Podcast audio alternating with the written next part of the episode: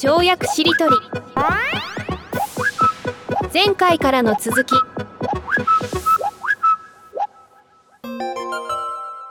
今できないですかね。あの、なんか自分の中でオチのあるエピソードを思い出して、それを切り取ってちょっと二人に喋るみたいな、なんか使えそうなエピソードないですか？この前ね、あその南海トラフのドラマ見ていて、で、それってそういう構成だったんですよね。なんか、あの、西日本で南海トラフ起きて、これ半割れじゃないかっつって、で、最後にあの警報が鳴って、いや関東でも起こるんじゃないかみたいなところで警報が鳴って終わるんですけど、だから、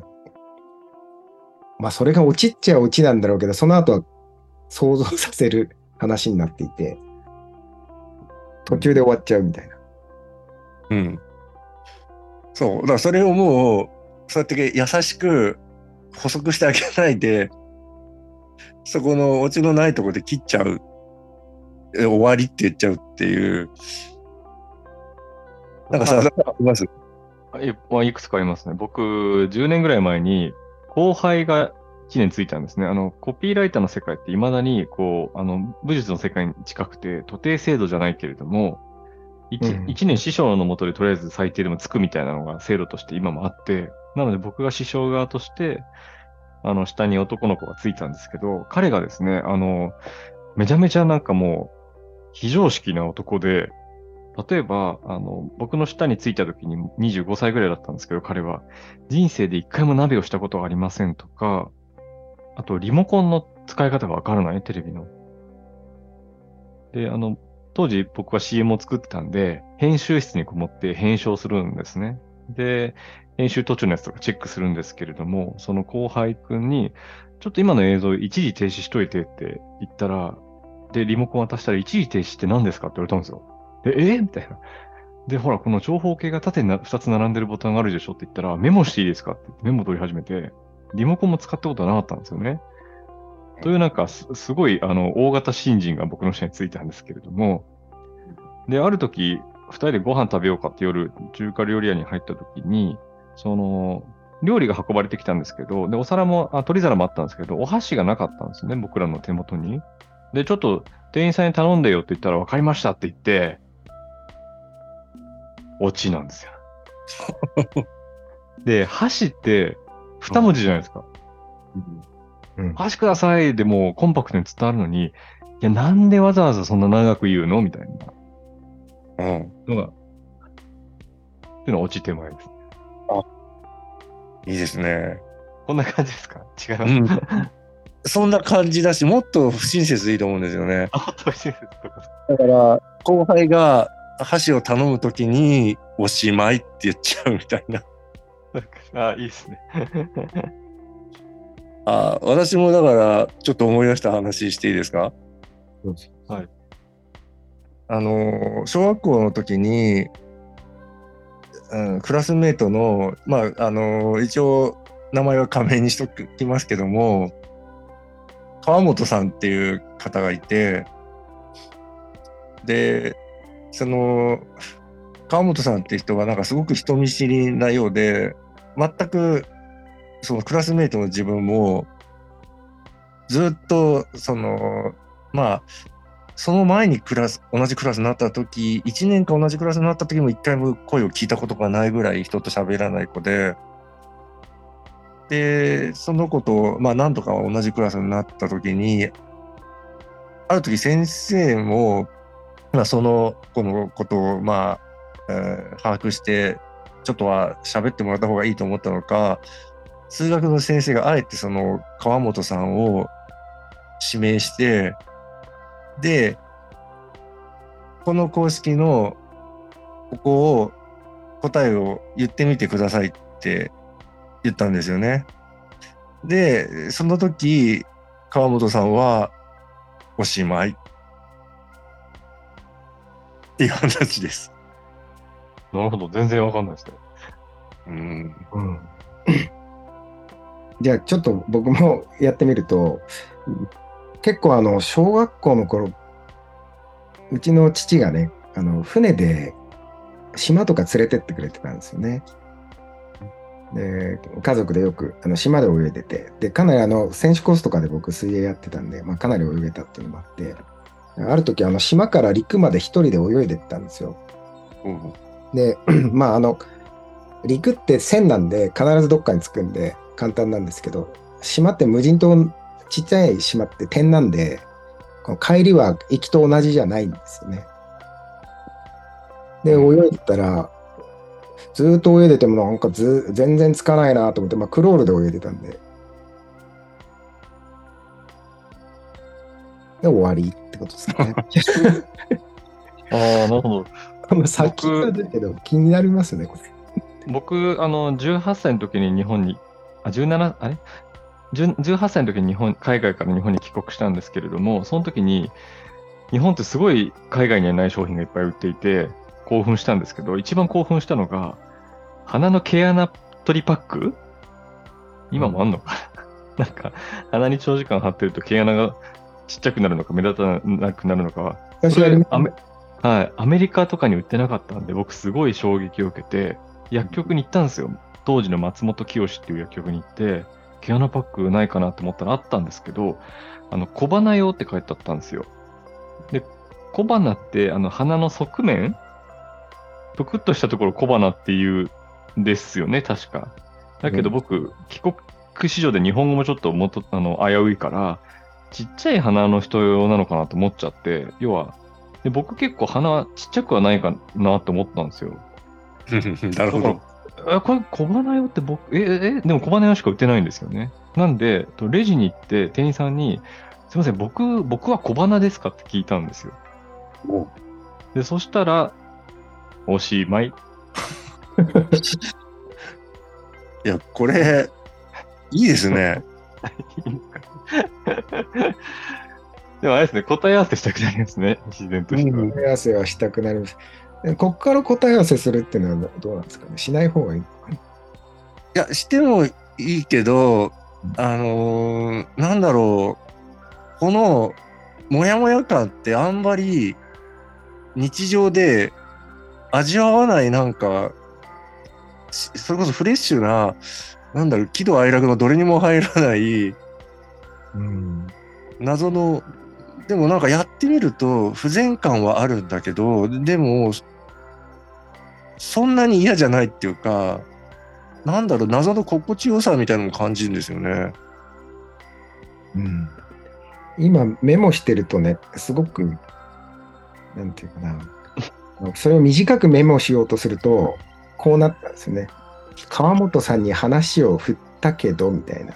それから島に泳いだが、みたいな。僕は小花ですか？なんかそういうがとか、うん。系とかで終わるっていう。接続詞とかで普通終わらないあれで終わるってい う。接続詞的に終わるっていう。体言止めじゃなくて接続止めみたいな。もう矛盾してますもんね、接続と止めが。うん。え、でもなんか今思ったのが、日本の挨拶ってそうじゃないですか。うん。こんにちはっていうのは、今日は点で終わってるわけですよね。なるほどね。だからなんかわかんないですけど、非常に日本的な余韻の残し方だな、みたいな。今日、うんこんにちはの後何なんだみたいな。こんばんは。こここんばんは。はの。それ何なんだ？そう、なんか、続きそう俳句とか、続きそう川柳とかをもういけそうですよね。なんか、そのもう終わってるんだけど、え、これで終わりなのっていう作品？だから、えーっと、今、まあ、秋の初めなのか、夏なのか、夏終わり、草花生えて、毛が生えて、終わりとか。ああ、いいですね。俳句もいいし、あ、ごめんなさい。うん。どどうぞどうぞ。今何も言おうとしてないで、ただ、笑っちゃっただけです。なんか、あのー悠々白書とか、ハンターハンター書いてる富樫さんって、しょっちゅう救済？あれ？連載休止っていうんですか？救済っていうの？かな、ね、するじゃないですか。で、そうすると、もうハンターハンターどうなるんだみたいな、なんか何年も明かされないまま時間が過ぎていく。うん。その感覚に今やってること結構近いよなと思って、うん。でそう考えたときに、そういう漫画シリーズがあってもいいんじゃないかと思ったんですよね。例えば、えっ、と、読み切り系の連載だと、わかんないですけど、なんかとりあえず12回連載すれば、えっ、と、コミック1冊分になるから、あの、12話で完結するように起承転結を整えるみたいなことってあると思うんですけれども、そのでも、整えるってことを意識しないでくださいと。とりあえず、もう、今書き始めたのが、もう100話だろうが1000話だろうがいいんです。ただ、ルールとしては、12話書き終えた時点でもう連載おしまいですみたいなシリーズをしちゃうと、うんなんていうんですかね、そのいろんな余韻の残し方が作れそうというか、そういうフォーマットがあって面白いんじゃないかななんて思いました。いや、それね、あの、ちょっとね、近いことを以前考えたことがあって、うんそれこそそのハンターハンターとか載ってるね、ジャンプなんかまさにそうなんですけど、競争すごく激しいじゃないですか。で、それに伴って、打ち切りとかもすごくだから、コミック一巻で打ち切りになる作品もすごく歴史の中で多いと思うんですけど、まあ今はあんまり読んでないんだけど、そういう週刊誌とか読んでた頃に、あ、これいい作品なのに残念だなっていうのもたくさんあったんですよね。うんで、その時に、その、私の中で、まあ、残念なのは、もっとこのままこれ広がりそうだし、作者の中でも絶対この先のプランがあったはずなのに、打ち切りを通達されて、畳にかかってるなって見るのはすごく残念だったんですよね。で、その時私が連載作家だったらどうするかなってシミュレーションしたことがあって、私だったら打ち切り決まっても、そのまま自分のプラン通りに書いちゃって、それで最終回の時にもうそのまま続くかのように原稿をもう引きとかで終わらしちゃって、最後に残念ながらここで連載終了って書いて終わらせるっていうことをやりたいなって思ったんですよね。うん。その方がいいっすよね。うん。ああ、いいですね。まさに今の話みたいなもんじゃないですか。そこで無理やりね、あの。終わらせにかかっちゃうと、本当に、なんだろう、わ悪い意味での、なんか、なんだろう、む無理やり落ちて、落ちをつけすぎて、え？って逆になっちゃうんですよね。そう、そういうのを結構見てきたから、で、うん雑誌も、その作者が書きたいのを終わらせる権利があるならば、作者も終わりを自分でき決める権利があってもいいと思うんですよね。そうでどうしね。うん、うんで、もしかしたら、そういう終わり方にしとけば、読者もね、それこそ想像してくれるっていう楽しみ方もできるし、もしかしたら、何か、その、機会があって、続きを書くという日が来るかもしれないっていう可能性も残せるじゃないですか。うんうん。でも、他の雑誌でお願いしますなんてこともね、続きあるかもしれないしね。ないこともないじゃないですか。あるいはちょっと引退後の楽しみにこの続き書いてみようかなって日が来るかもしれないし。うん。だからそういう可能性も含めて、だから打ち切りになる作家さんってそれやればいいのになって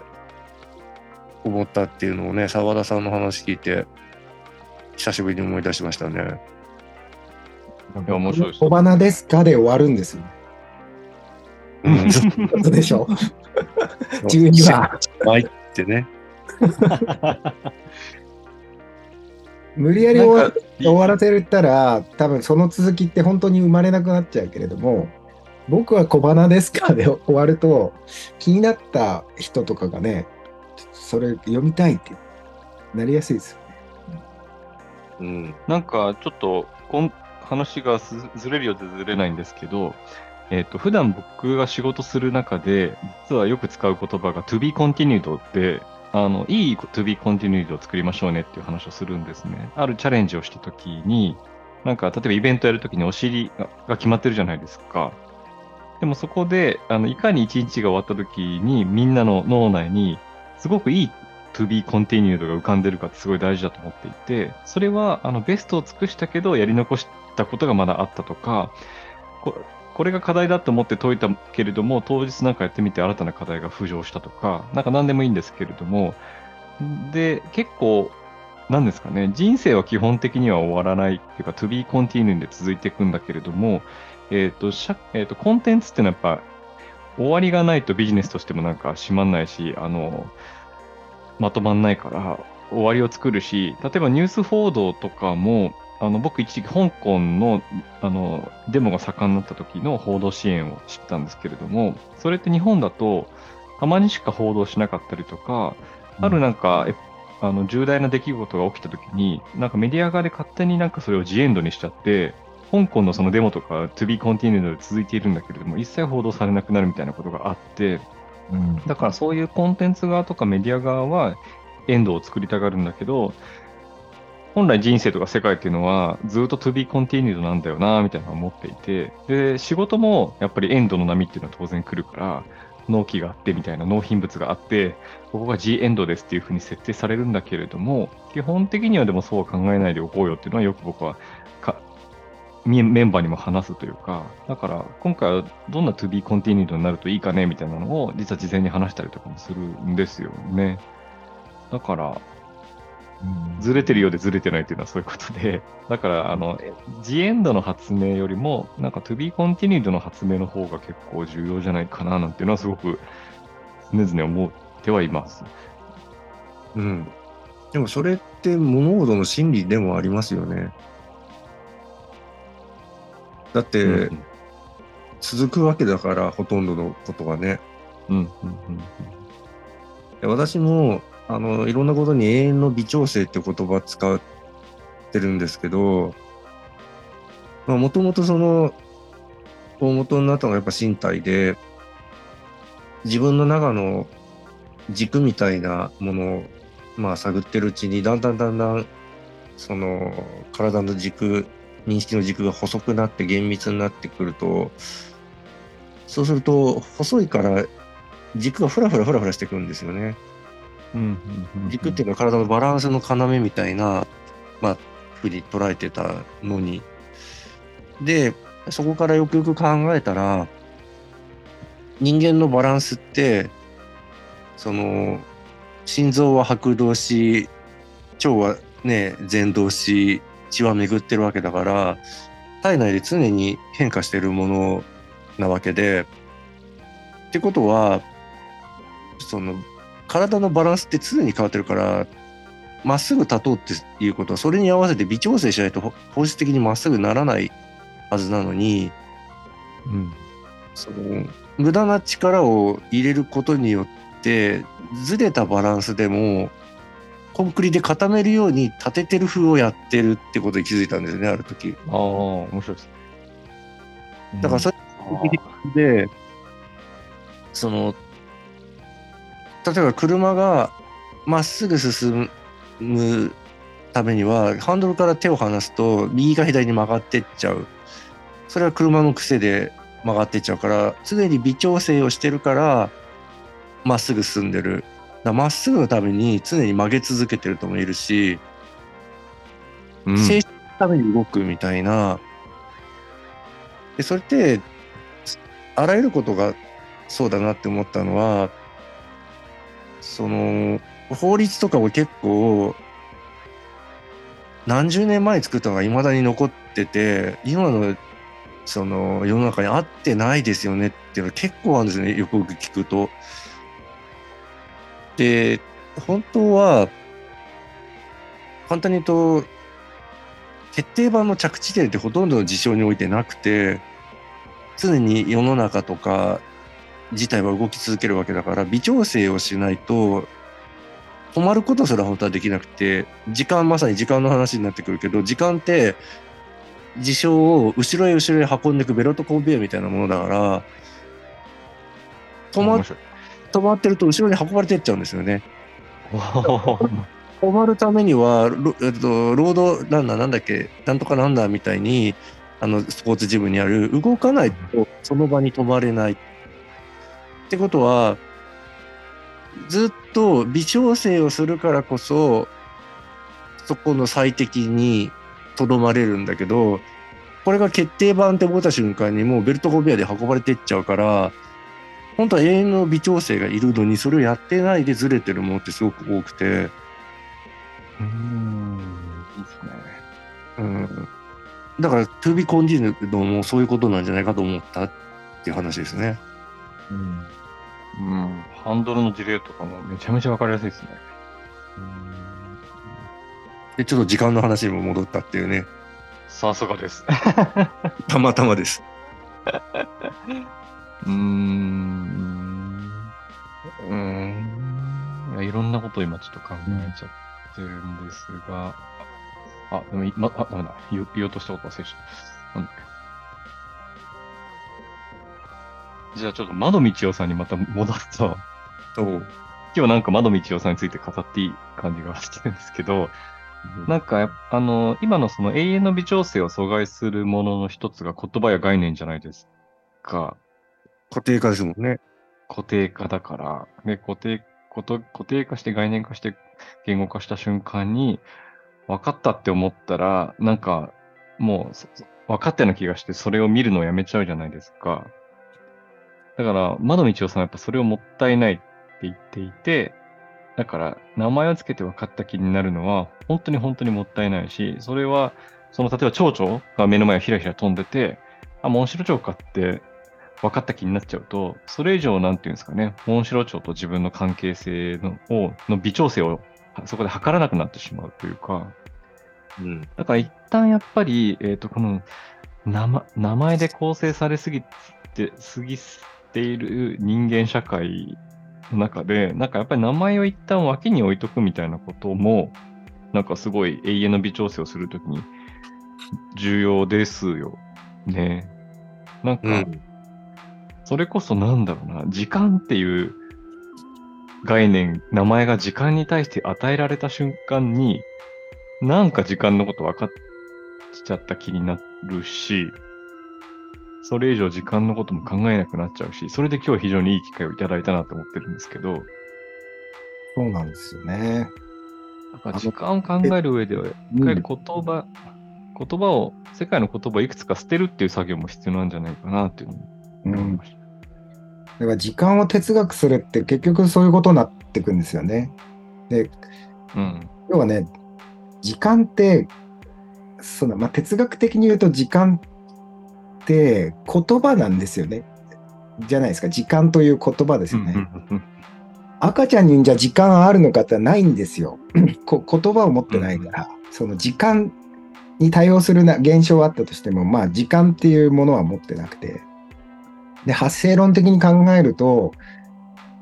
その変化と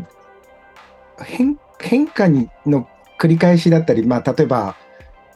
明るくなってまた暗くなってみたいなね。そこにその変化に対して1日とか、なんかそういうふうに名前がついていくわけですよね。で、それが循環するんだと。まあそこに、なんていうかな、いわゆる客観的な時間みたいな概念がこう生まれていって。で結構、だからあの、今、6歳の保育園に行ってる娘なんか、面白いなと思うのが、夕方にちょっと疲れて寝ちゃって、で、1、2時間後に起きたときに、日曜日だったんですあ、うん日曜日だったかな。だから、パパ、今日は、うん保育園に行く日みたいなことを聞いてきて、何言ってんだろうなと思ったら、どうやらなんか1日経ったと思ってたみたいで、要は月曜日な、うんうん彼女の中では月曜日になってたんですね。で、で まあ、何が言いたかったら、時間感覚なんてですね、まあ、ね、常に時計見てるぼ僕らみたいな感じじゃなければ結構適当なものでもあるし、うん、さっきあの続くっていう言葉もねあのぱ物事は続くって、まあ、いい言葉だなと思ったんですけどやっぱりその、うん、変化だったり循環だったり、まあ、そういうところにね名前をつけたりするわけですけど、まあ、つける良さもあるんだけどやっぱりまあ分かった気になるところもあるし、まあ、そういう意味ではあのちょっと哲学的にねあの今日のテーマで問いあのお二人の話聞いてみたいっていうものは、まあ、時間といえばやっぱ過去現在未来っていうね、まあ、さっき北条さんの話もそれに関わってくると思うんだけども、まあ、結構過去に生きちゃったりすることもあるわけでなんかその辺の過去とは現在とは未来とはみたいなもののなんか哲学じゃないけどちょっといろいろそこから発想する跳躍してもしたものとかを聞いてみたいなというのはちょっと思ったんですけど。じゃあ澤田さんから。ああ、なるほど。実はアイディアを考えるときに、僕がすごく意識しているのは、その今をふくよかにするというか、今っていうのはまさにこの一点の、い今この目の前の瞬間だって思う思うけれども、アイデアを考えるときにそれは得策ではなくて、そのいいわゆる未来といわゆる過去も今に含めるというか、今という概念をストレッチして、あの、ふくよかなものにするとアイデアが生まれやすくて、どういうことかというと、そのゆるスポーツっていうものを考えた時には、実はそういうかん、そういうことを考えたんですよ。あの、駒沢公園を、あの、走っていて、で、走ってる人はみんな、なんか健康そうな、なんか30代とか40代とか50代の男女で、で、みんなどこか似通った、あの、姿形をしてる、ちょっと筋肉質でよく焼けていてみたいな。で、そこって全くダイバーシティがないんですよね。だから、この公園では今すごく限られた人たちしかスポーツをできてないという今があった時に、なんか僕の脳裏に、わーんと、その同じ公園で、なんかおじいちゃんがなんか若者と必死になんか球技やってるとか、なんか車椅子の人が、いわゆる車椅子じゃない方と、なんかバスケみたいな、バスケ風のスポーツをやってる絵が浮かんだんですよね。で、あ、これはなんかいける、これ作れるぞって、この未来は多分手繰り寄せられるぞって思って、その時のなんか、あの、今に手繰り寄せた未来像みたいなものを現実化しようとしてるのがゆるスポーツで、で、その時に、そもそもなんでそんな思考に至ったかというと、過去にはスポーツが苦手だった自分もいて、で、それを、それこそなんか引き出しの奥にしまい込むんじゃなくて、あの、駒沢公園走ってる時に、その過去にお邪魔して、なんか、あの、3点倒立が体育の時間でできなくて恥ずかしい自分みたいなものを、隣に置いて一緒に走ってる感覚っていうか、で、そこで未来にも思いを馳せてるので、だからその瞬間、今と過去と未来っていうものが、すべてなんかある種、ふくよかな今に吸収されてるからこそ、ある意味では今の自分と過去の自分と未来の世界っていうものが、なんか、愉快にコラボレーションして化学化学反応を起こしたからこそ、ゆるスポーツっていうのが生まれてるんですね。だから、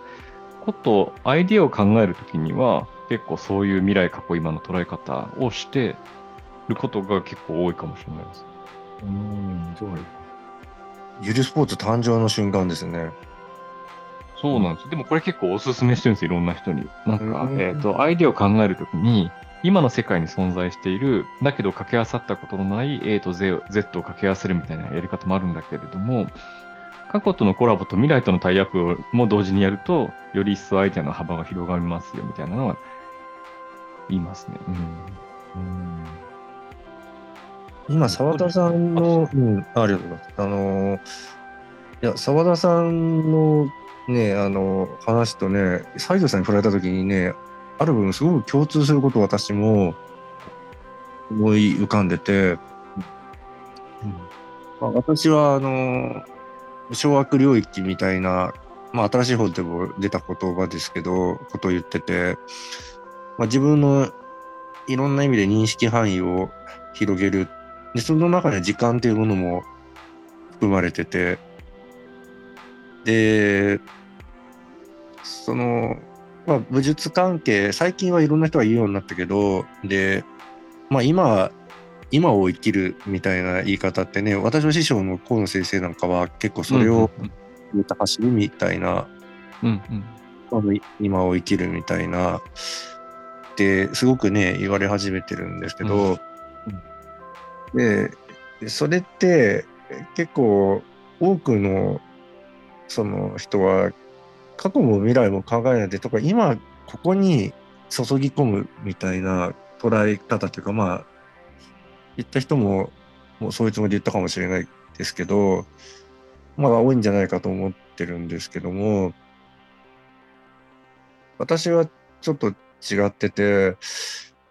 その過去を把握して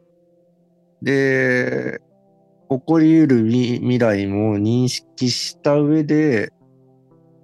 今を全部捉えるの連続。そうすると、うんこれもほ本来はシームレスだから、結局今って瞬間って採取できないわけで、これもよく言われることだけど、今って思った瞬間にもう過去になってるわけだから、うんうんで未来って言ってたものがもう1秒後の未来がもうつ常に今になってる連続の中で、本来は境目がないはずのもので、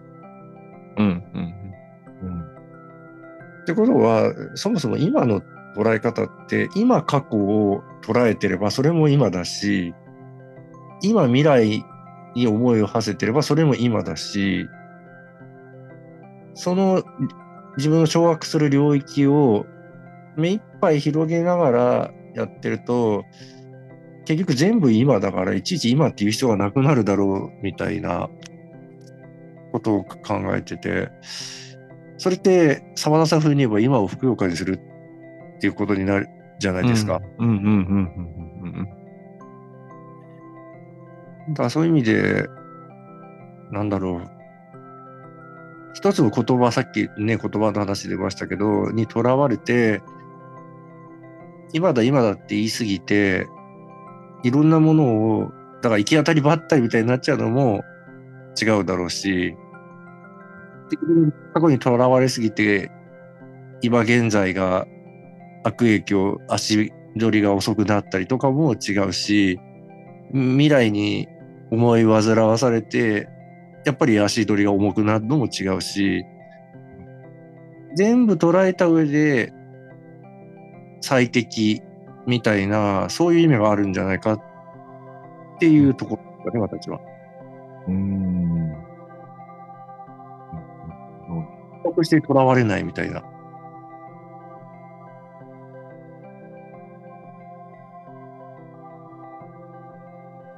過去や未来にとらわれることなく、なんでしょう、それらを、ななんだろうな、いいそれらを、いないことだね。うん、っていうか。なんかあの、出雲大社に行った時初めて2019年だったかな。なんか行った時に、あ、いつだったっけな？忘れちゃった。まあ、なんか、すごい不思議な経験をして、不思議っていうか、うん、なんか夜中一人でお風呂に入ってたらなんか、急になん、なんていうんですかね、言葉というか、こう、ある言葉がこう浮かんできたというか降りてきたというか、それなんか、まあ、出雲大社って縁結びのね、神様みたいに言われるんだけど、うん縁結びっていうのは、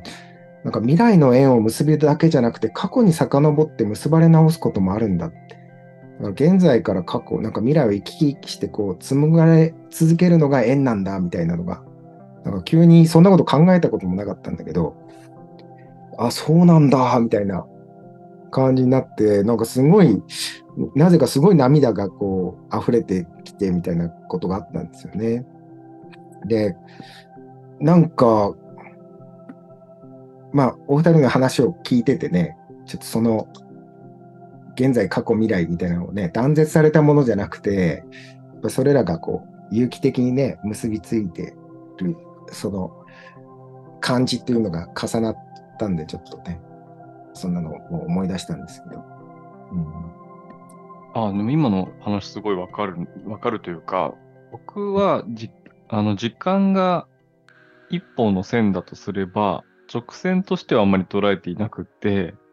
なんか、あやっとりのように捉えてるというか、脳内で。うん。だからその過去とい、まあ乱暴に言うと過去と現在と未来っていう、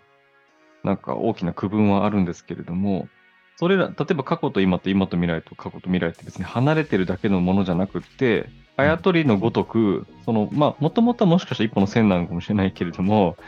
なんか両手を使って、こう、いろいろこう、結んでいくといろん、過去と未来が近づいたりとか、現在と重なったりみたいな、なんかあやとりってそういうものじゃないですか。かもあだからやとりじ、もともと一本の線を結んでるから、やっぱり一そうまるで手で2本のもののようにしてそれをまた繋いだりとかしてるから、まさに時間のね、例えとして、あ、続けてください。いいなと思っただけです。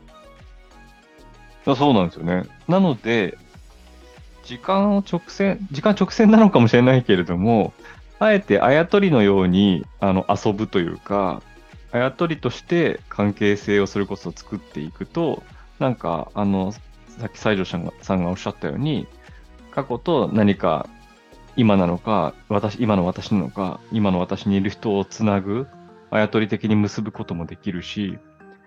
で、その結び方次第で、あの、過去の解釈や意味合いが全く違うものになってくるし、遠いはずだと思っていた未来が、思ったよりも現実に近いんだみたいなことが形として見えてきたりとかするから、なんか、